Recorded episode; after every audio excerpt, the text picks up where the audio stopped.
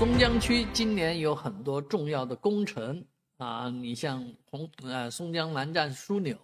啊，以及这个沪松公路快速路的建设，但是这些建设都不如一个项目，叫十二号线西延伸工程啊。这一项工程呢，目前进展还是蛮顺利的，在毕竟在松江区境内啊，很多节点呢，目前都已经啊有所行动啊，该拆迁的拆迁。啊，该挪位子的挪位子，所以这个工程看样子呢，在今年应该是顺利进行当中啊。一那具体完工时间现在还不敢确定啊。但是十二号线西延伸对于松江区的影响应该是蛮大的，对于 G 六零科创走廊的建设也会带来直接的啊这个带动效应。我们也期待着十二号线西延伸这条呃不是很长啊，全长十几点十七点几公里的这么一个重点工程，能够啊高效、安全、保质的